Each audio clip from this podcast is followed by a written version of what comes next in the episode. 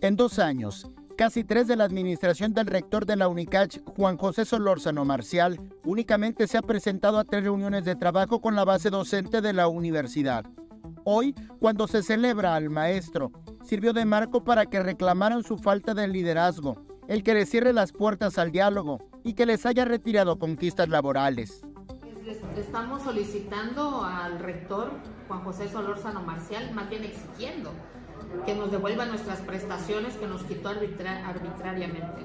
Nos quitó este, pago a la docencia, guarderías, el día del maestro, eh, el día de las madres, todo lo que era apoyo económico a madres solteras que tenían su pago de guarderías y se fue, fue quitado.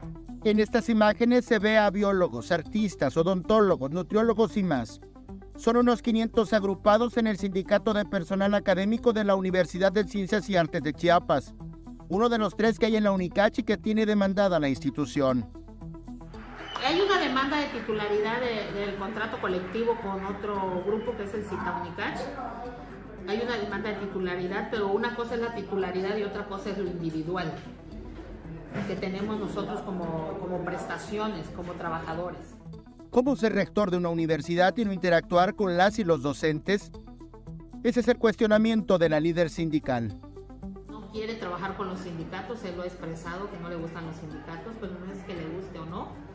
Eh, hemos sido marginados, no nos atiende como sindicatos, nos ha hecho, nos aparta.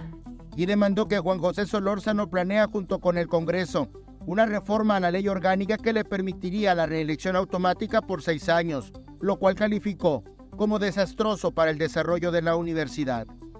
Uy, implica este, venirnos nosotros en cuestión académica mal, se vendría abajo en cuestiones en cuestión académica y también en cuestión de la universidad eh, ya no hay ya no existe ese, esa armonía que existía anteriormente y no se puede trabajar con él, es una persona totalmente aislada, cerrada. Por información de Samuel Revueltas, Alerta Chiapas.